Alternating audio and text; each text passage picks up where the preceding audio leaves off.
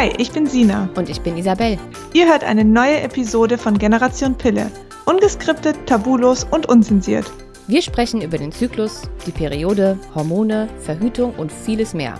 Also alles, was Frau wissen sollte.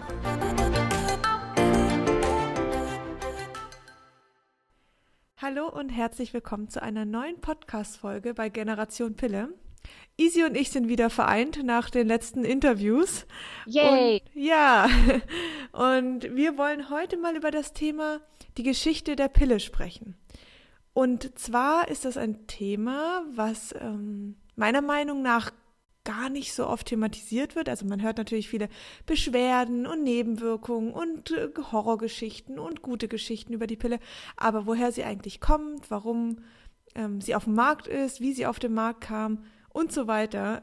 Das liest man und hört man vielleicht auch ein bisschen weniger. Deswegen möchten wir das Thema heute gerne mal aufgreifen. Und Easy hatte ja in ihrem Buch Kleine Pille, große Folgen auch ausführlich darüber berichtet. Und das hat dann selbst mich auch nochmal, also schockiert würde ich es nicht nennen, aber es einfach so ein bisschen gefesselt, weil es halt einfach doch eine spannende Geschichte ist. Darüber reden wir heute und ich würde sagen, wir legen los.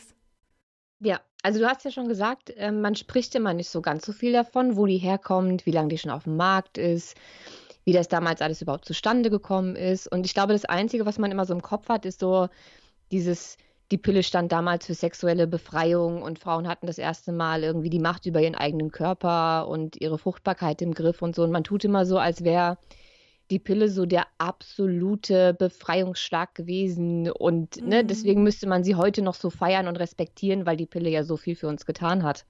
Mhm. Und ich habe das Gefühl, dass, dass man das sehr oberflächlich betrachtet, ne? Weil, wenn wir jetzt gleich auf die Geschichte gucken, ja, es war definitiv ein Befreiungsschlag damals, aber es ist trotzdem nicht so einfach, das nur positiv zu sehen. Und es hat halt alles immer, auch damals schon, seine Schattenseiten gehabt. Und was man nicht vergessen darf, ist, dass es damals einfach eine komplett andere Zeit war. Und ich glaube, damit muss man auch erstmal anfangen, ne? sich vorzustellen, wie war das damals überhaupt.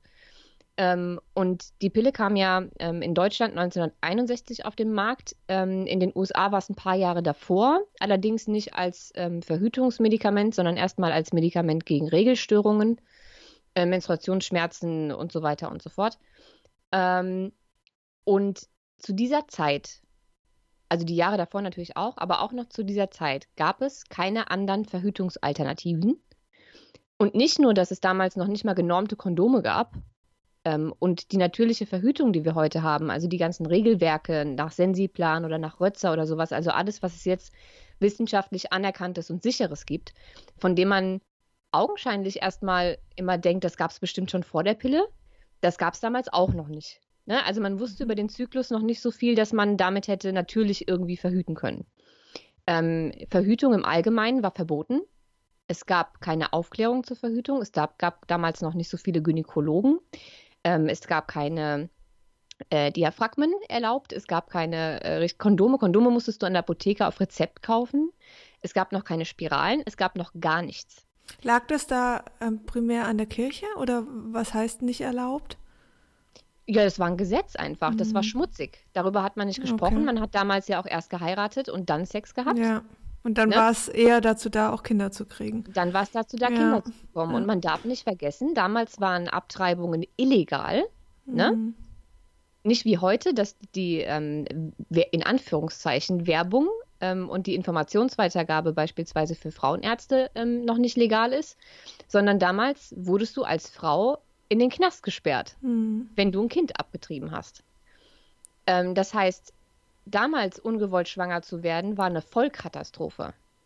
Und wenn man sich mit der Geschichte beschäftigt, und ich habe ganz ehrlich, als ich für dieses Buch recherchiert habe, und ich habe sehr lange recherchiert, mhm. ähm, habe ich mich sehr lange ähm, mit Abtreibungen damals ähm, beschäftigt und wie Frauen damals damit umgegangen sind. Und das waren also ich glaube, ich, glaub, ich kriege diese Bilder bis heute nicht, nicht aus dem Kopf und ich habe wochenlang nicht geschlafen deswegen.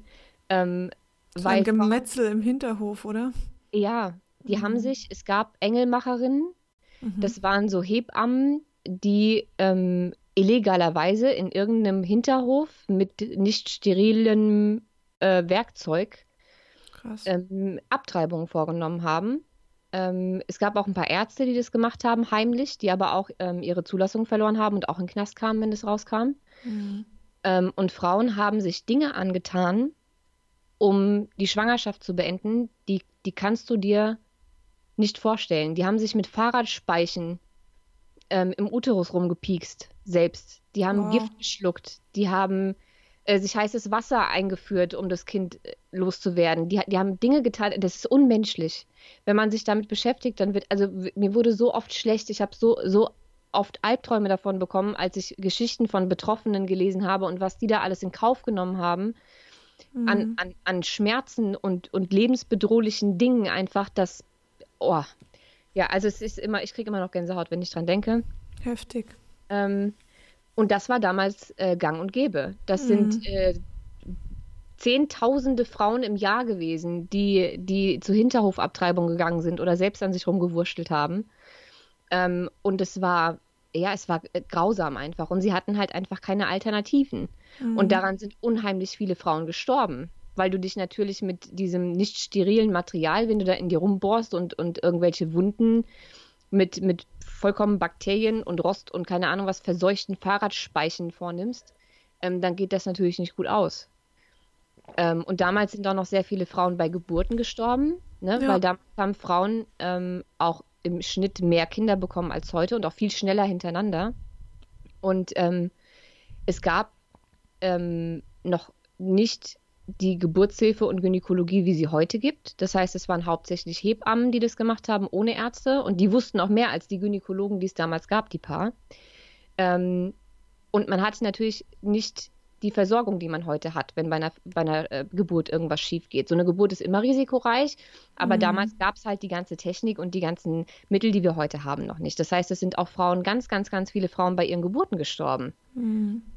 Ähm, und es war damals einfach gefährlicher als heute und es gab keine Alternativen. Das heißt, wir haben einfach die Zeit damals von der Situation, von der Ausgangssituation her als Frau, ist absolut nicht mehr zu vergleichen mit der Zeit heute. Ja. Ähm, und das, allein das muss man sich mal vor Augen halten. Und genau aus dieser Situation heraus ähm, war es eine Frau, die die Antibabypille erfunden hat. Und das wissen auch die wenigsten. Ähm, die gute Frau hieß Margaret Sanger und war eins von, ich glaube, 19 Kindern. ja, das ist ein Grund, die Pille nagel, zu erfinden. Nagel, oh nicht, ja, nagel nicht auf der Zahl fest. Es kann auch sein, dass es nur 15 waren. Ich glaube, die, die Mutter hatte hm. ähm, auch noch ein paar ähm, Fehlgeburten oder ja, Totgeburten. Passiert ähm, ja ganz, oder? Es waren, es waren unheimlich viele ja. Kinder. Ähm, es sind auch noch ein paar gestorben an irgendwelchen Krankheiten und die Mutter ist nach der 19. Geburt, glaube ich, gestorben. Da mhm. war diese Margaret Sanger noch sehr jung. Und natürlich hat sie das damals schon alles mitbekommen und fand das ganz grausam und hat sich dann entschlossen, Krankenschwester zu werden. Das hat sie auch gemacht und hat dann hauptsächlich erstmal Frauen betreut. Und je älter sie wurde, ähm, desto schlimmer fand sie die Situation, die es gab für die Frauengesundheit. Und hat dann versucht, ähm, also sie hat sich auf Frauengesundheit und äh, Verhütung damals illegalerweise ähm, spezialisiert und hat angefangen, als absolute Feministin ähm, Informationen zu verteilen, wie man eine Schwangerschaft vermeiden kann. Also mhm. zu ihren damaligen, mit ihren damaligen Mitteln eben. Ne? Das waren dann so Dinge wie ähm, zähl wenigstens die Kalendertage, Mitte des Zyklus ist am schwierigsten, ne? da wirst du am ehesten schwanger. Das war so diese typische Kalendermethode, Eisprung in der Mitte des Zyklus könnte gefährlich werden. Ähm, dann wurde ähm, in einem, ich habe ja alle von ihren ähm, Rundbriefen, die sie damals ähm, verschickt hat, habe ich mir alle organisiert und in einigen steht zum Beispiel auch drin, dass man ähm, Kondome ähm, wiederverwenden kann. Da wird dann erklärt, wie man Kondome spült und an der Wäscheleine aufhängt, damit man die nochmal verwenden kann. Wow. Ähm, dann so Dinge wie Vaginalspülungen nach dem Sex und so. Natürlich alles. Keine sicheren sicher, Methoden. Mhm. Aber, aber für damals halt eine krasse Erkenntnis, ja schon mal besser als gar nichts, ne? Ja, und es wurde halt gesagt, dass man danach nach dem Sex irgendwie auf und ab hüpfen soll, damit die Spermien wieder rauskommen und ne, so, mm. so mhm. Sachen. Ähm, alles wenig hilfreich, aber es war schon mal mehr Info, als man damals hatte. Und damals, äh, damals hat sie sich damit schon strafbar gemacht. Die gute Frau war, glaube ich, fünfmal im Knast wegen ihrer ganzen Aufklärungsarbeit. Mm. Und äh, um diese ganze Geschichte zu verkürzen, sie hat unheimlich viele Dinge getan, die illegal waren, um den Frauen zu helfen. Sie mhm. hat also ähm, angefangen, diese Rundbriefe zu schreiben. Sie hat angefangen, ähm, für eine Zeitung zu schreiben. Das wurde dann aber wieder ähm, eingestellt, weil es eben rechtlich nicht in Ordnung war, über Verhütung aufzuklären. Mhm. Ähm, dann hat sie ähm, heimlich äh, Frauengesundheitszentren ähm, eröffnet und mhm. hat aus dem Ausland, aus dem europäischen Ausland, Diaphragmen geschmuggelt, die es damals in den Staaten auch noch nicht gab, ähm, aus dem europäischen Ausland und hat die dann da an Frauen verteilt und denen erklärt, wie sie mit einem Diaphragma umgehen müssen. Damals gab es natürlich auch noch nicht so gute Diaphragmen wie heute, aber auch das war besser als nichts. Ähm, und sie hat versucht, äh, Kondome irgendwie einzufliegen, damit die Leute die nicht ähm, an der Apotheke holen müssen und hat die dann verteilt und hat versucht aufzuklären, so, so viel es geht. Und dann wurden ihre Praxen immer wieder geschlossen und äh, von der Polizei wurde alles beschlagnahmt. Die kam wieder in den Knast und so ging es immer und immer und immer weiter.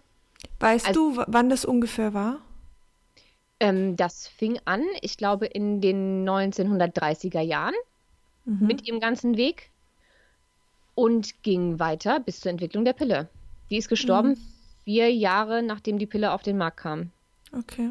Wow. Ich finde das immer so krass. Ähm, ich meine, 1930, das sind jetzt noch nicht mal 100 Jahre.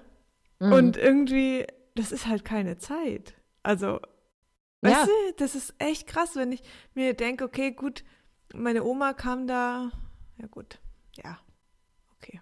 Da kam sie dann ein paar Jahre später irgendwann auf die Welt. Meine Oma ist jetzt auch schon fast 100. Ähm, krass, also, weißt du, das ist jetzt noch gar nicht so, dass du denkst, oh, das war vor hunderten von Jahren, sondern, und da wundert es mich natürlich nicht, dass ähm, auch heute das Wissen noch nicht so heftig ähm, verbreitet ist über den Zyklus, obwohl wir natürlich jetzt ganz andere Mittel haben, aber ähm, dass das zumindest bei vielen noch nicht so richtig angekommen ist, ist, ist klar. Das braucht halt einfach auch echt Zeit. Ja. Absolut. Ja. Spannend. Okay. Und naja, also, sie, also ja sie hat dann versucht und gemacht und getan. Ja. Sie hat tatsächlich auch ähm, den Vorreiter von Pro Familia ähm, gestartet sozusagen. Sie hat dann irgendwann bekam sie vor Gericht irgendwann recht. Mhm. Sie ist also der Grund dafür gewesen, ähm, dass die, der, das, das Verbot über die Aufklärung von Verhütung mhm. Ähm, aufgehoben wurde. Irgendwann. Das heißt, okay. sie durfte dann irgendwann ähm, auch legal diese Aufklärungspraxen äh, haben und hat damit dann auch angefangen, so ein paar zu gründen, die übrigens heute Pro Familia sind. Also mhm. sie ist eigentlich auch die Ur, Ur, Ur, Ur, Urgründerin von Pro Familia sozusagen. Okay. Mhm. Und ähm, also sie war eigentlich schon sehr auf dem natürlichen Trip, ne? Als, als Feministin, wenn man das jetzt mal so rückwirkend betrachtet. Und irgendwann, ähm, nach dem, was sie da gemacht hat, sie hat dann auch noch ähm, verschiedene ähm, so Mini-Bücher äh, geschrieben und so, die gingen dann um die ganze Welt und sie hat Anfragen bekommen, tausende aber Millionen Briefe aus ganz Amerika zugeschickt bekommen und auch aus Europa. Ähm, ist zwischenzeitlich auch nochmal nach Europa geflüchtet wegen irgendeinem Haftbefehl, war dann ein Jahr lang in Europa mhm. ähm, und äh, kam dann mit neuen Informationen wieder zurück, weil in Europa war man damals ähm, offensichtlich schon so ein Ticken weiter, ähm, was Verhütung betrifft. Kam dann zurück und ähm, hat irgendwann festgestellt, okay, also mit den Mitteln, die wir jetzt haben, kommen wir trotzdem irgendwie nicht weiter. Mhm. Wir bräuchten was, was man schlucken kann wie Aspirin. das war so ihr Plan. Ne? Dass man irgendwas hat, was man einnehmen kann, was hilft, nicht schwanger zu werden. Mhm. Und mit diesem Plan ist sie dann zu einem Biologen gegangen, der, ich glaube, in Harvard ähm, an Progesteron geforscht hat. Und äh, die Wirkung von Progesteron eigentlich auf die Fruchtbarkeit bezogen. Also er hat irgendwie, mhm. äh, ich glaube, kleine Kaninchen und so künstlich befruchtet oder sowas. Ähm, aber sie hat sich dann mit ihm zusammengesetzt und hat gesagt, naja, wenn das so rum funktioniert, müsste das ja auch andersrum funktionieren. Und ähm, dann haben die zwei gesagt, okay, machen wir. Geile Idee. Der gute Dr. Pinkus hat dann angefangen daran zu forschen. Die haben mehr Geld gebraucht, also haben sie sich noch eine andere gesucht. Ähm, das war dann die zweite Frau im Bunde, auch eine Feministin, ähm, die das Geld sozusagen zur Verfügung gestellt hat. Und dann mhm. haben die drei darum geforscht. Und äh, das hat ein paar Jahre gedauert weil erst hat er es hingekriegt, zwar mit Progesteron zu verhüten, es war aber eine Spritze. Mhm. Ähm, und irgendwann hat er es dann hingekriegt, daraus eine Tablette zu machen. Ähm, und ja, so kam das, dass dann so der erste Prototyp irgendwann geboren war. Und dann haben sie aber das Problem gehabt, dass da ja keiner von den Ärzte war, sondern Biologen, Wissenschaftler und Krankenschwestern, konnten sie mhm. keine Studie damit machen. Kannst ja keine klinische Studie anfangen, mhm. wenn du mhm. kein Arzt bist. Dann haben sie sich also ähm, noch einen Gynäkologen ins Boot geholt, ähm, der eigentlich total ähm, religiös war und ein mhm. sehr, sehr großer Mann in der katholischen Kirche ähm, die ja vollkommen gegen Verhütung sind. Aber mhm. die haben ihn irgendwie überzeugt, der ist dann mit eingestiegen und so entstand dann die erste klinische Studie.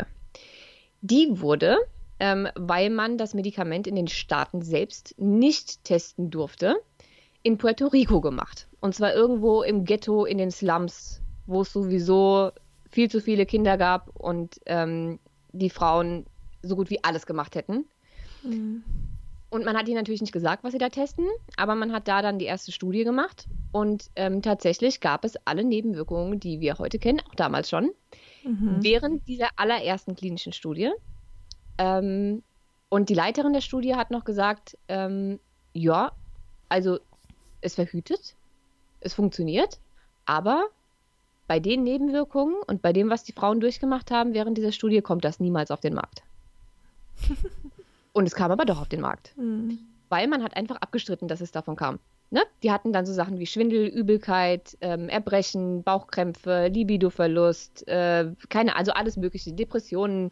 Migräne. Hm. Migräne, hm. alles. Hm. So, und dann hat man einfach gesagt, ja, nö, das, das ist kein Problem von der Pille, das ist ein Problem von den Frauen. Das hat hm. damit nichts zu tun.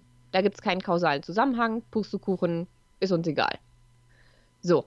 Und es sind auch noch drei Frauen gestorben während dieser klinischen okay. Studie. Mhm. Und das hat man auch einfach unter den Tisch gekehrt und hat sich gedacht, ja. ja, untersuchen wir nicht. Die sind halt einfach gestorben. Aber das hat halt ja mit dem Medikament nichts zu tun. Mhm. So. Ähm, ja, und nach dieser klinischen Studie, und es gab, ähm, es gibt gerüchteweise, ich habe dazu keine eindeutigen Belege gefunden, aber es gibt in alten ähm, Büchern zu dem Thema und in alten Zeitungsberichten. Ich habe ja, ich glaube, die habe ich das mal gezeigt, mhm. ähm, auch Zeitungen von damals mir gekauft, mhm. ähm, zu Recherchezwecken. Ähm, also Zeitungen aus den 50ern und 60ern, die ich noch irgendwie ergattern konnte. Und ähm, es gibt die Gerüchte, dass die zusätzlich ähm, zu dieser Studie noch eine gemacht haben mit Patientinnen aus Psychiatrien, die sie also gar nicht gefragt haben, ob sie mitmachen wollen, sondern die einfach dazu gezwungen haben mhm. ähm, um so rauszufinden, ob das Ding wirklich verhütet oder nicht. So, als das jetzt alles raus war und äh, es verhütet hat, haben sie das Präparat dann, ich glaube 1958 oder so, ähm, auf den Markt gebracht unter dem Namen, ich glaube, Enovit. Und ähm, damals aber als Medikament für Menstruationsschmerzen. Wegen der Kirche. Wegen der Kirche. Mhm. Weil, weil das war noch nicht weit das genug. ging nicht, ja, ja. Man hat gedacht, das kriegt man erstmal nicht gebacken. Man hatte da so ein bisschen Panik vor. Und dann mhm. hat sich aber relativ schnell rumgesprochen, dass dieses Medikament, ähm, dessen Nebenwirkungen eine verhütende Wirkung aufwies, äh, auch verhütet. Und auf einmal haben sich halt alle verschreiben lassen. Auf einmal hatte die ganze mhm. Welt, also ganz Amerika hatte Unterleibsschmerzen. Und alle wollten dieses Medikament haben. Und irgendwann später haben sie es dann auch als richtige Pille rausgebracht. Was ja jetzt auch, also wenn man das jetzt mal ganz kurz sich durch den Kopf gehen lässt, ähm, das heißt, wenn ich als Frau damals eigentlich einen Kinderwunsch gehabt hätte, aber Menstruationsbeschwerden im Allgemeinen hatte, habe ich dieses Medikament verschrieben bekommen, wusste eigentlich gar nicht, wenn ich mir den Beipackzettel nicht durchlese, was ich heute auch nicht tue, ähm, wusste ich gar nicht oder habe mich wahrscheinlich gewundert, warum ich keine Kinder kriege. Ja. Krass. Ja, so war das. Mhm. Und ähm, jetzt kommen wir zum viel schockierenderen Teil. Also das Ding kam dann irgendwann raus. Ähm, es kam auch sehr gut an. Alles war tippitoppi. Margaret Sanger hatte ihr Lebenswerk vollbracht, ähm, starb ein paar Jahre später sehr glücklich und froh, weil sie dachte, sie hätte einen unwahrscheinlichen Dienst an der Frauengesundheit geleistet. Oh, Margaret, wenn du das hier sehen könntest. ja. Ähm, aber sie hat es gut gemeint. Sie war ja. Feministin, sie hat mhm. jahrelang Frauen leiden sehen und wie gesagt, wenn man sich vor Augen hält, was das für eine Zeit damals war, mhm. natürlich war die Pille dann eine Rettung. Mhm. Ne? Weil sie hatten ja auch keine andere Möglichkeit. Und es ging damals tatsächlich teilweise um Leben und Tod. Ja, das war ja klar. kein schönes Leben, was man da hatte. Also es war definitiv ein Befreiungsschlag für die Frauen. Ja, naja, absolut. auf jeden Fall die Pille kam raus, alle waren happy, beziehungsweise die Kirche war nicht so happy. Es gab einen Haufen Diskussionen, nicht jeder Gynäkologe hat sie überhaupt verschrieben. Und anfangs ähm, wurde das äh, auch nur an Frauen verschrieben, die mindestens verheiratet waren und schon zwei Kinder geboren hatten, weil man nicht wusste, welche Wirkung diese Hormone auf Dauer ähm, auch auf die Fruchtbarkeit haben mhm. können. So.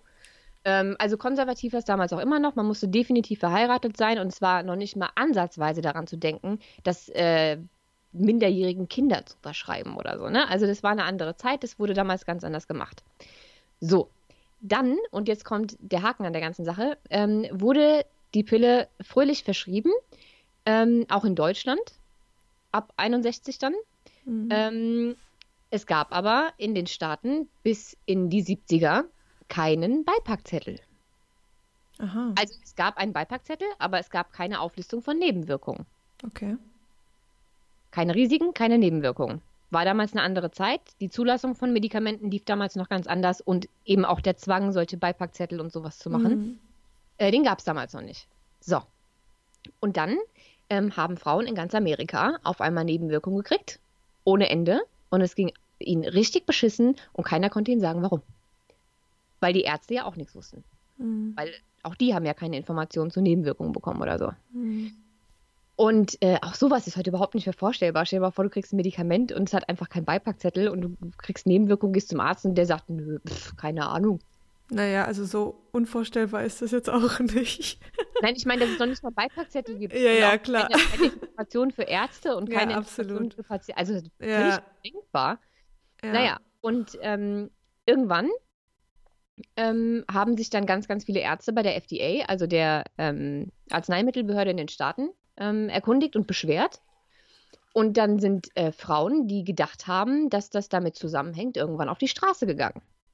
Und dann haben die protestiert, und zwar gegen die Antibabypille, beziehungsweise gegen die Tatsache, dass es dafür keinen, mhm. ähm, keine Informationen und, und keinen Beipackzettel gibt und sie somit ähm, eben nichts fürs Frauenrecht getan haben und für die Frauengesundheit, weil sie ja gar nicht selbstbestimmt entscheiden können, ob sie das nehmen wollen oder nicht.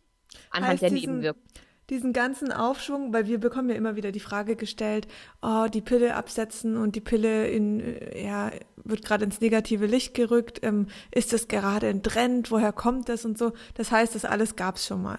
Ja, ja. Wir, wir, History Repeating, wir machen das immer mm, und immer mhm, wieder. Ja. So, also die haben dann protestiert und das alles ging dann irgendwann tatsächlich ähm, vor einen riesen Senatsausschuss.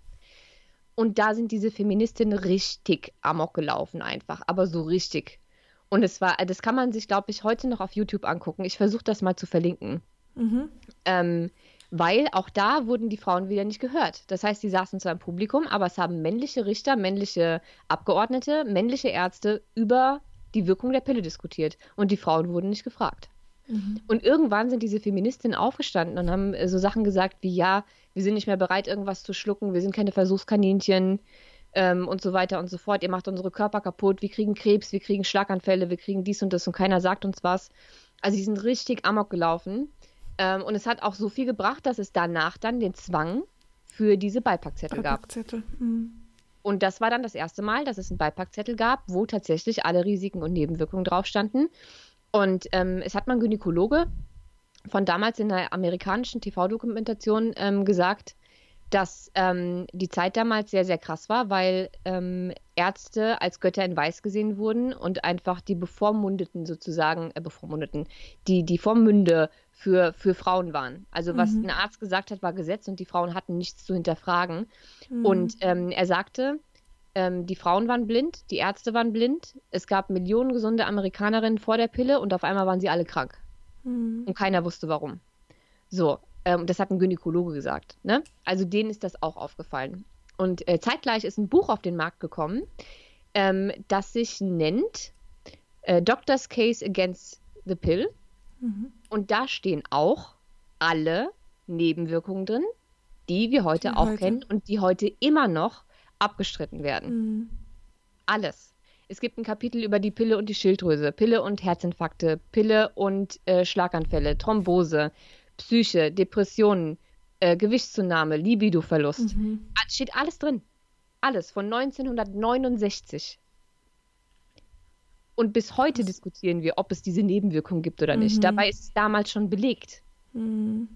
ich meine, die haben sich das damals auch nicht eingebildet. Mhm. Und ähm, in Deutschland, weil ich ja die ganze Zeit von den Staaten spreche, in Deutschland sieht man diese Entwicklung ähm, von den Beipackzetteln auch. Weil bei der ersten Pille, ähm, Anovla hieß die, glaube ich, hier, ähm, stand zum Beispiel noch sowas drin wie, ja, bei ähm, eventuellen Magenbeschwerden einfach ein Glas Milch dazu trinken. so, weißt du? Oh und das war's. Gott. Beim nächsten Beipackzettel waren es dann schon 15 Nebenwirkungen und Risiken. Mhm. Beim nächsten waren es dann auf einmal 50. Ja. Deswegen sage ich auch heute immer, lest euch die scheiß Beipackzettel durch und selbst wenn da irgendwas nicht drin steht, es aber mit der Pille da ist, das Symptom, und ohne Pille nicht mehr da ist, dann ist es scheißegal, ob das in diesem Beipackzettel steht oder nicht. Mhm. Ne? So ein bisschen gesunder Menschenverstand muss ja auch da sein. Und nur weil was noch nicht drin steht, heißt das nicht, dass das in zehn Jahren nicht drinstehen wird. Ja, wir haben ja jetzt das beste Beispiel mit Suizidgefahr und Depression, was jetzt ja. erst auf den Beipackzettel kam. Ja, das und war das auch schon 1969 klar. Mm. Aber gut, ähm, ne? So. Also ich, was, was mir immer auffällt, ich habe immer so das Gefühl, ich lebe jetzt in einer Zeit, da ist alles weiterentwickelt und alles fortgeschritten.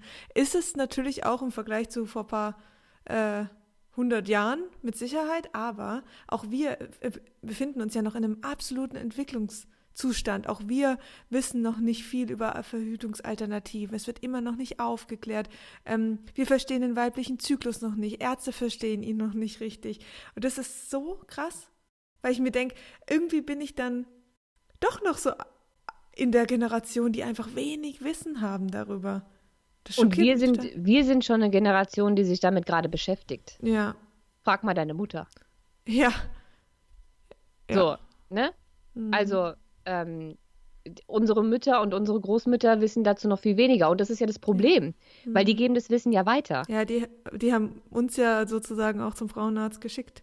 Ja, so. Ja.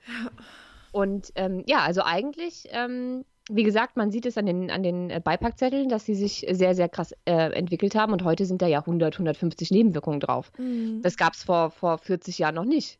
Mhm. So. Ähm, deswegen, ich, ich sag's immer wieder, ich scheiße auf Studien und ich scheiße auch auf Nebenwirkungen, weil, äh, auf Nebenwirkungen, auf Beipackzettel, weil nur weil das jetzt noch nicht draufsteht, heißt Absolut. das noch lange nicht, dass es in fünf oder zehn Jahren nicht den Beweis dafür gibt, dass es doch davon kam. Ja. Ähm, Gerade wenn man sich die Entwicklung so anguckt. Ja, ja so. Und ähm, ja, die Pille hat sich entwickelt. Natürlich waren die damals noch viel höher dosiert und es waren andere Wirkstoffe und bla bla bla bla, aber die Nebenwirkungen sind ja immer noch da. Mhm. Also egal, wie, wie, wie man da jetzt an diesen Präparaten weiterentwickelt hat und so, es kommen ständig irgendwelche neuen, äh, neue Wirkstoffe, neue Generationen hier, da, aber es ist ja, die Nebenwirkungen verschwinden ja nicht. Mhm. Frauen haben seit mittlerweile, ich glaube, 66 Jahren ähm, immer die gleichen Nebenwirkungen. Und wir tun immer so, als wäre es neu und es wird auch mhm. immer noch mhm. abgestritten. So, obwohl es eigentlich schon von Anfang an klar war. Ja. Und ähm, ja, und diese Pillenmüdigkeit, die wir gerade erleben, die du auch gerade erwähnt hast, wo man sagt, ja, man hat das Gefühl, ist jetzt voll der Trend, die Pille abzusetzen mhm. und so. Das gab es auch alles schon. Ähm, das erste Mal, wie gesagt, äh, Anfang der 70er in den Staaten, ähm, wo die Frauen gesagt haben, nö, machen wir nicht mehr. Mhm. Und hier in Deutschland war die letzte mir bekannte wirklich große ähm, Pillenmüdigkeit, glaube ich, 1977. Ähm, da gibt es auch sehr, sehr, sehr interessante ähm, Artikel zu damals, also gab es damals, ähm, weil Frauen keinen Bock mehr hatten, die Pille zu nehmen, weil sie, glaube ich, das erste Mal ähm, selbst den Zusammenhang gesehen haben, und zwar egal, was ihnen irgendein Arzt sagt, zwischen ihren ähm, Symptomen und mhm. der Pille. Und dann hatten die einfach keinen Bock mehr. Und das haben sie öffentlich gemacht. Mhm. Und es gab auch damals schon dieses weibliche Rudelverhalten. Man hat eigentlich nicht drüber gesprochen, weil es ja ein sehr intimes Thema ist. Aber hat eine angefangen, den Mund aufzumachen, mhm. haben alle anderen auch gesagt, ja, scheiße, hab ich auch, hab ich auch, hab ich auch. Und zack, bumm, Pillenumsatz ging runter, Kondome, Diaphragma, Umsatz ging extrem nach mhm. oben. Und zu der Zeit gab es ja dann auch schon Spiralen. Mhm. Ja, also 77, da waren wir ja schon einen Ticken weiter. Mhm. Äh, da gab es dann schon NFP-Sensiplan, es gab Spiralen, es gab, äh, es gab sogar, äh, ähm, selbst die Sterilisationsrate ist hochgegangen, weil Frauen gesagt haben, ich lasse mir lieber alles da äh, cutten, mhm. als diese scheiß Pille weiterzunehmen. Ähm, ja, das war so die, die letzte große Pillenmüdigkeit hier bei uns in Deutschland.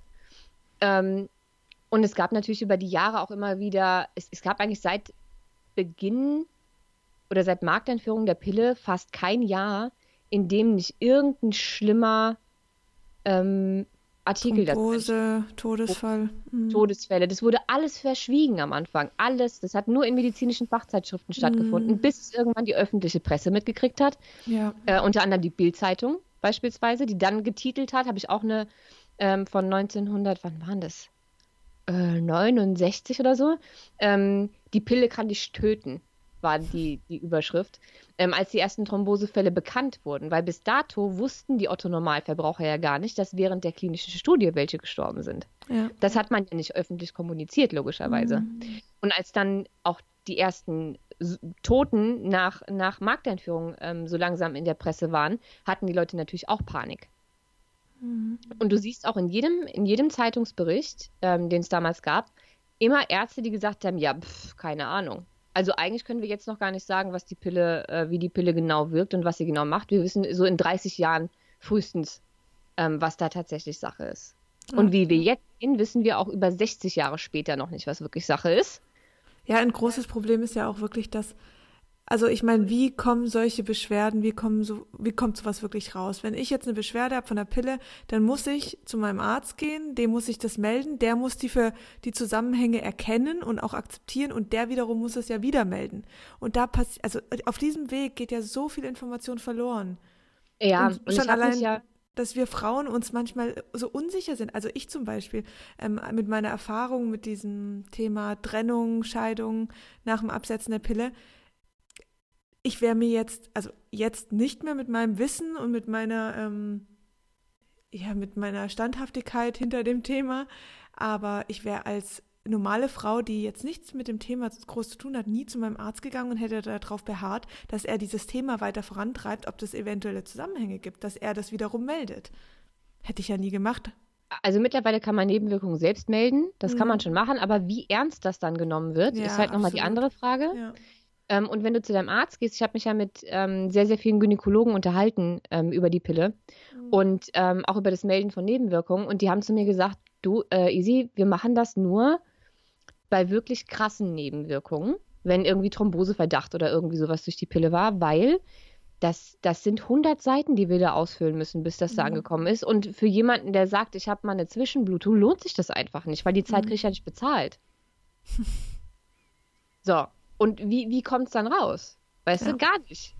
Selbst und selbst der, Todesfälle oder Thrombosen, da, die werden ja dann auch auf andere ähm, Einflüsse geschoben. Hat die Person geraucht? Wie hat sie sich ernährt? Hatte sie Stress?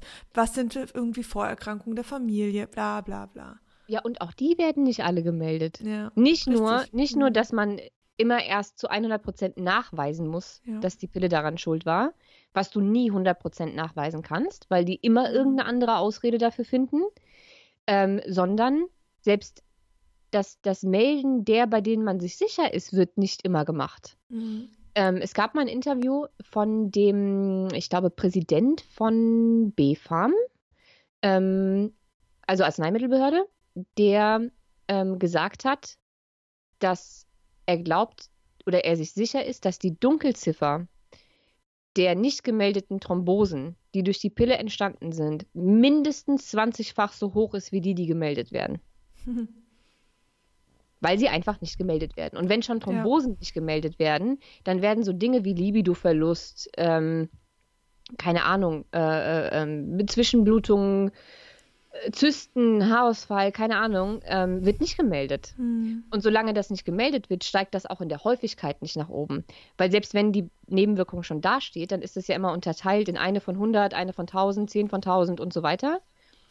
Und wenn da nichts mehr gemeldet wird, dann steigt eine Nebenwirkung, die vielleicht bei einer von 10.000 steht, aber vielleicht 1000 von 10.000 sind, mhm. ähm, das, das steigt nicht hoch, weil sie nicht gemeldet werden. Mhm.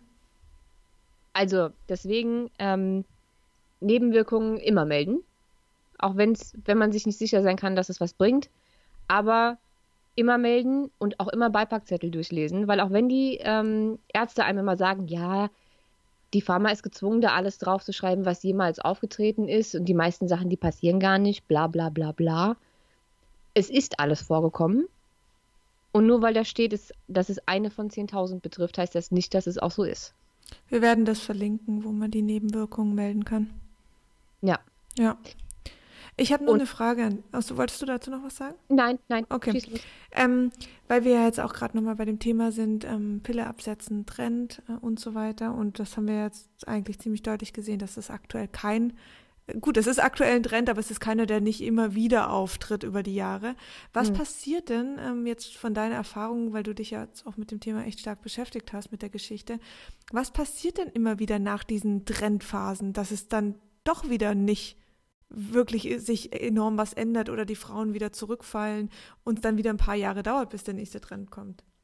Also erstmal glaube ich, dass es die letzten Jahre einfach immer wieder in der Versenkung verschwunden ist, weil es damals noch kein Internet gab. Mhm. So, so also Facebook-Gruppen und äh, ja, solche Sachen. Ich hatte, ja. ich hatte schon echt Probleme, diese ganzen alten Zeitungen jetzt noch zu finden. Mhm. Ähm, aber du musst dir vorstellen, dass damals gab es eine Zeitung, Bildzeitung beispielsweise, da stand das dann einmal auf der Titelseite, die Pille kann dich töten, hier Thrombosefälle, bla bla. Und einen Tag später, wenn du die nicht gelesen hast, dann war die weg. Ja.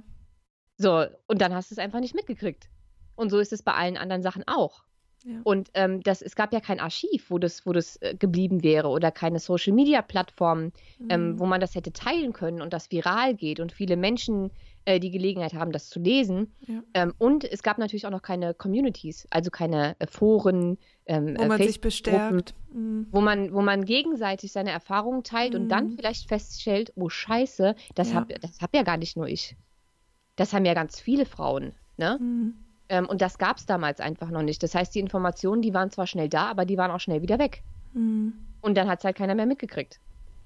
Und ähm, hinzu kommt natürlich, dass zu jedem Negativ, zu jeder Negativschlagzeile, die kam, spätestens eine Woche später irgendeine super positive Schlagzeile kam.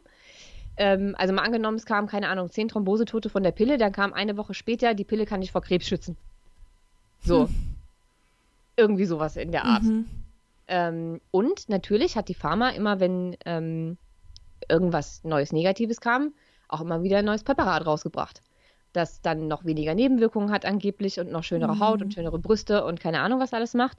Und mhm. genauso kam ja auch diese Entwicklung zum Lifestyle-Medikament der letzten Jahre.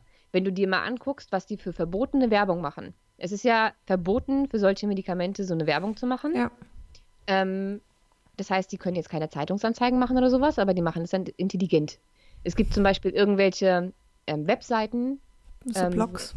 So Blog, so mhm. Fake-Blogs. Wenn du guckst im Impressum, dann ist es irgendeine Agentur, die für irgendeine Pharmafirma arbeitet. Mhm.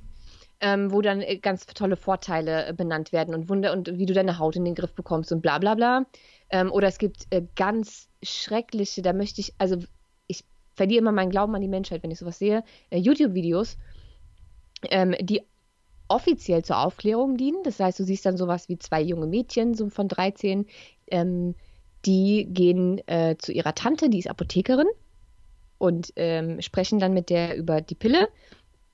Und diese Apothekerin erzählt ihnen dann so tolle Sachen wie, ja, da kriegt man schöne Haare und äh, dann, dann wird die Haut schöner und bla bla bla bla. So.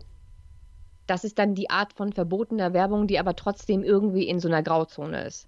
Wow. Ähm, ich habe das bei meiner Recherche zu meinem Buch Hautklar auch gemerkt. Wenn ich jetzt ähm, nach Artikeln gesucht habe oder Blogs über Tipps zum für oder gegen unreine Haut nach dem Absetzen der Pille, waren dann immer so vier Tipps: Ernährung, viel Wasser trinken, Stress vermeiden. Und der fünfte Tipp war die Antibabypille. Und ich mir dachte ja. so, was? Wer empfiehlt denn sowas? Erst so ja. die natürlichen Tipps und dann kommt die Antibabypille. Und dann auch da wieder Impressum und du hast sofort gemerkt, irgendeine Agentur steht dahinter. Da steht natürlich nicht irgendwie Pharmakonzern XY im Impressum. Wenn du aber nach der Agentur siehst und guckst, dann kannst du sehr schnell ähm, nachvollziehen, dass die beauftragt wurden. Das ist einfach unglaublich. Ja, und dann gibt es ja jetzt zu jeder Pille noch so, die, die haben so putzige Namen bekommen irgendwann, die halt, ja. haben dann alle Frauennamen oder Ballett, so Pet, Pet, Petit ja. Belle so, ne, ist alles so schön und vielleicht ist da noch eine kleine Fee drauf und du kriegst so einen Schminkspiegel dazu ja. und irgendwas mit Strass besetzt und so. Ähm, und ja, so hat sich das einfach ähm, immer wieder verflüchtigt. Deswegen kam das immer in Wellen die ganzen letzten mhm. Jahrzehnte. Und äh, losgetreten wurde das Ganze dann aber 2015, also vor mittlerweile vier Jahren, ähm, nochmal als ähm, Felicitas Rohrer mhm. Ähm, Bayer verklagt hat ähm, weil sie eine Thrombose von der Pille bekommen hat und das so mhm. ausführlich nicht im Beipackzettel stand. Der Gerichtsprozess geht jetzt schon seit vier Jahren. Jetzt ähm, ist sie, glaube ich, auch nochmal in Berufung gegangen dieses Jahr. Ähm, und das war der Beginn von der aktuellen Pillenmüdigkeit. Sie, ähm, also Felicitas hat dann damals ähm, die Initiative Risikopille gegründet, ja. ähm, wo sich Hunderte oder Tausende Frauen gemeldet haben und ihre eigene Thrombose, Schlaganfall, Herzinfarkt, was auch immer, Geschichte, Lungenembolie ähm, auf dieser Webseite miteinander teilen. Ähm, und dann haben sich natürlich auch immer mehr Leute beim Fernsehen gemeldet. Einige Eltern haben ihre Kinder verloren durch die Pille. Ähm, einige sind im Rollstuhl gelandet. Also es sind ganz, ganz, ganz schlimme Geschichten und das ging halt extrem durch die Presse.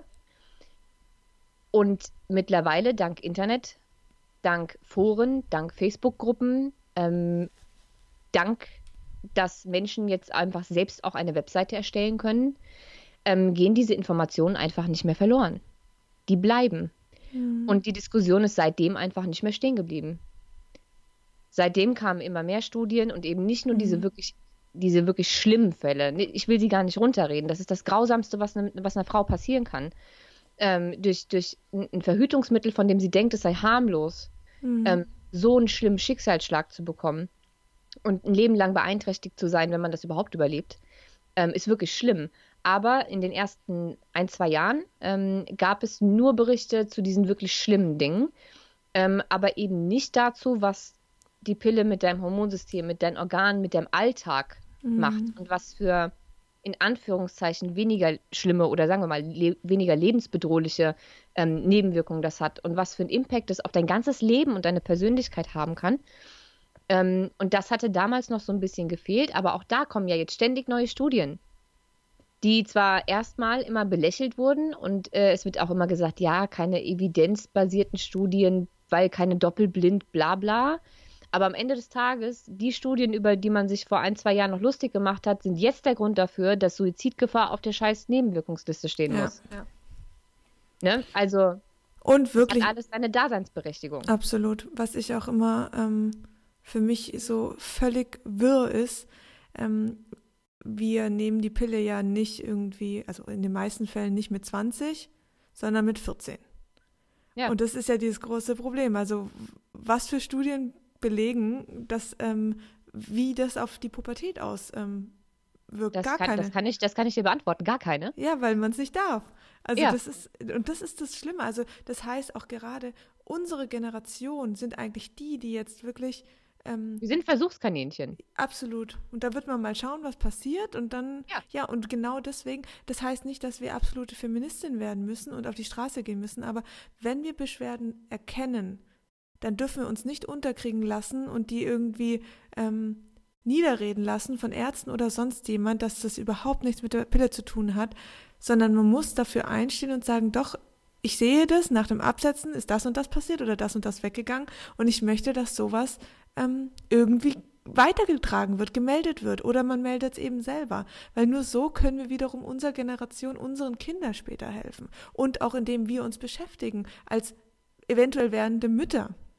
Ja. Ich meine, da haben wir und, auch eine Verantwortung. Und jetzt mal ganz ernsthaft, wie hart ist das, dass man nicht weiß, was die Pille in einem pubertierenden Körper macht? Ja, ist unglaublich. Man weiß es nicht. Was man weiß, ist, dass ähm, beispielsweise die Gebärmutter nicht weiter wächst. Ja, und auch das, das hast du ja auch in und, deinem Buch geschrieben. Und dann schreiben uns viele Frauen, die das wiederum ihre Ärzte fragen und die wiederum sagen, nö, habe ich noch nie gehört. Glaube ich ja, nicht, kann nicht sein. Ja. Mhm. Es, gibt, es gibt dazu natürlich keine Studie, weil wie gesagt, man darf keine Medikamentenstudien mit 14-jährigen Mädchen machen. Ähm, aber die Vorstellung, dass du einem 14-jährigen Mädchen ähm, Hormone gibst, die höher konzentriert sind, als im Erwachsenenalter in einem natürlichen Zyklus wäre, in, in, ein, in einem Kinderkörper einfach, das, mhm. das ist nicht altersentsprechend. Das ist eigentlich schon zu viel Hormone für eine erwachsene Frau. Ja. Ähm, aber mit weniger wird es natürlich nicht verhüten. Ja. Ähm, aber mit 14 ist dein Körper darauf ja noch gar nicht vorbereitet. Nee, der Körper und braucht da wirklich einige Jahre, um sich mal in sein Hormongleichgewicht einzupendeln. Das ist der Prozess. Davon mal ganz abgesehen, ja.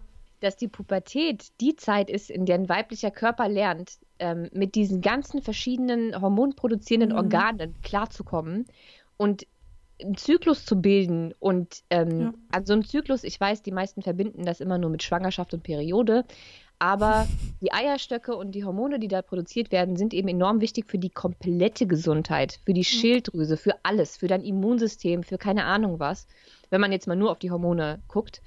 Ähm, und das beeinträchtigt die komplette Kommunikation einfach. Organe mhm. wachsen nicht weiter.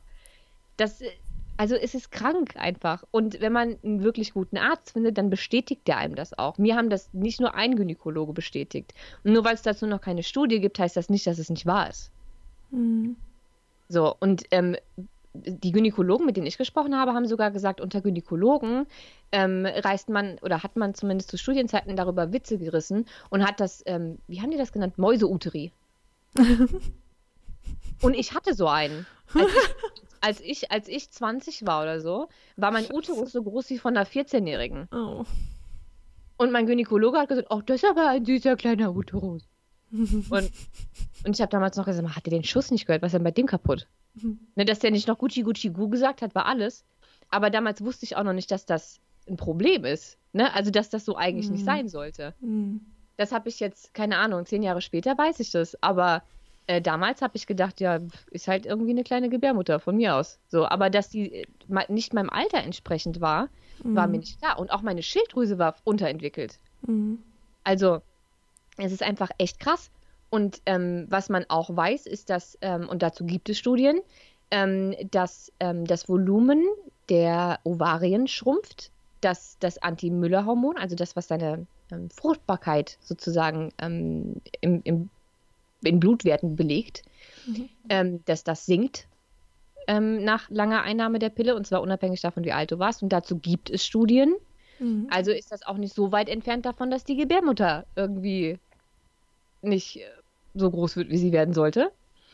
Und naja, also am Ende des Tages muss man sich einfach nur noch mal klar machen, ja, die Pille war eine große Befreiung für die damaligen Frauen, aber auch nur, weil es damals keine Alternativen gab. Und zwar gar keine. Hm. So null. Halt und sie damals, sie damals einfach wirklich gesundheitliche ähm, Probleme, Probleme hatten durch die vielen Schwangerschaften oder durch diese äh, illegalen Abtreibungen und sowas. Hm. Das ist mit heute nicht mal ansatzweise zu vergleichen. Wir brauchen die Pille heute nicht. Ja, und die Frauen hätten das wahrscheinlich damals auch anders gewählt, hätten sie eine Wahl gehabt. Definitiv. Und das Wissen, ja. Und die Frauen damals haben sich gedacht, na gut, also entweder kriege ich eine Thrombose oder ich werde nochmal schwanger und sterbe bei der Geburt, also scheiß drauf. Mhm. Äh, dann halt lieber die Pille. Ja. So. Weil abgesehen ähm, davon, dass da ja ein enormer Gesellschaftsdruck auf den Frauen lag. Ja. Es war ja nicht nur die Angst vor dem Tod, sondern auch verstoßen zu werden. Ähm, also da war ja da hing ja enorm viel dran. Ja, ja. Also, Absolut. und es waren ja auch noch inner innereheliche Vergewaltigungen, ja. waren ja auch noch nicht verboten. Das mhm. heißt, die mhm. Frauen haben dann die Beine breit gemacht, wenn der Mann das wollte. Und zwar völlig egal, wo die in ihrem Zyklus waren. Ja. Das heißt, so einfach war das damals alles nicht. Mhm. Wir dürfen einfach nicht vergessen, dass damals Frauen wirklich nichts zu melden hatten. Die durften ja noch nicht mal arbeiten gehen, wenn der Mann es nicht erlaubt hat. Oder ein eigenes mhm. Bankkonto haben oder sonst irgendwas. Also man kann die Zeit heute nicht mit damals vergleichen. Ja. Ähm, ich schätze die Pille dafür sehr, was sie damals für diese Frauen gemacht hat. Ja. Ähm, ich bin sehr dankbar dafür, dass es sie damals gab. Ich glaube nur, dass die Pille jetzt einfach in Rente gehen kann. Weil, wenn man die Zeit heute anguckt, gibt es einfach keinen ähm, kein Grund mehr, hormonell zu verhüten. Es, es mhm. gibt einfach keinen. Also außer du hast ähm, tatsächlich ein, sagen wir mal, ein Krankheitsbild, was du, was du damit behandeln möchtest. Mal angenommen, du hast jetzt irgendwie Endometriose ähm, oder aus irgendwelchen Gründen kommt hormonfreie Verhütung für dich gar nicht in Frage. Also egal, ob jetzt ganz natürlich oder ähm, mit Kupfer oder so. Es gibt ja durchaus Frauen, bei denen geht überhaupt nichts. Und wenn die sich dann dafür entscheiden, oder wenn sich prinzipiell egal welche Frau ähm, bewusst dafür entscheidet, die Pille nehmen zu wollen, dann ist das ja völlig in Ordnung. Mhm ähm, solange man weiß, was man da nimmt und einfach auf seinen Körper achten und hören kann während der Einnahme, alles kein Problem. Ich glaube nur, dass man sie theoretisch nicht mehr bräuchte, außer in Ausnahmefällen. Mhm. Weil wir heute für jede Frau oder so gut wie jede Frau eine Alternative haben, die weitaus ungefährlicher ist und gesundheitlich nicht beeinträchtigend. Mhm. Wir leben einfach nicht mehr in 1960. Ja. Und 65 ist ja sowieso Rentenalter. Ne? Deswegen glaube ich, die Pille kann dann auch einfach bald ähm, Rente in Rente gehen. Ist ja jetzt dann bald soweit. Richtig. Absolut. Ja, ja spannende Folge. Also, ich finde es wirklich, ich glaube, dass, dass, dass hier Infos drin stecken, die den vielen noch, ja, wo viele noch nicht gehört haben oder bewusst war. Ähm, sehr cool. Ich darf also, an, dieser, an dieser Werbung noch, äh, an dieser Werbung, ich darf an dieser Stelle nochmal Schleichwerbung machen. Ähm, für alle, die die Geschichte der Pille und alles, was ich da jetzt gerade erzählt habe, ähm, nochmal genauer nachlesen wollen, im Detail und auch mit allen möglichen Zitaten aus den ganzen vergangenen ähm, Zeitungsberichten aus den letzten Jahrzehnten. Das steht alles in meinem Buch äh, Kleine Pille, große Folgen. Da habe ich das alles sehr, sehr genau und ausführlich nochmal niedergeschrieben. Ja, sehr spannendes Buch, wirklich. Kann ich nur empfehlen. Danke. So, wir sind bei 50 Minuten angekommen. Tolle Zeit für eine Podcast-Folge. Ähm, ich würde sagen, wir kommen zum Ende und danken euch fürs Zuhören. Und dieses Mal, mal abgesehen davon, dass ihr wisst, wo ihr uns findet, Facebook, Instagram, dass wir uns freuen, wenn ihr uns eine Rezens Rezension gibt, würden wir uns auch freuen, wenn ihr vielleicht die Podcast-Folge einfach teilt, damit noch andere Frauen ein bisschen mehr über die Pille und ihre Geschichte erfahren, damit das Thema ein bisschen größer gemacht wird, nicht um für uns Werbung zu machen, sondern einfach nur, ähm, um das Bewusstsein der Frauen anzuregen. Ja, ich glaube, ja. ähm, das würde uns schon sehr helfen, um unsere Mission und Vision weiter zu tragen und zu erreichen. Ja. Absolut. So, dann sagen wir Tschüss. Tschüss und bye bye. Ciao.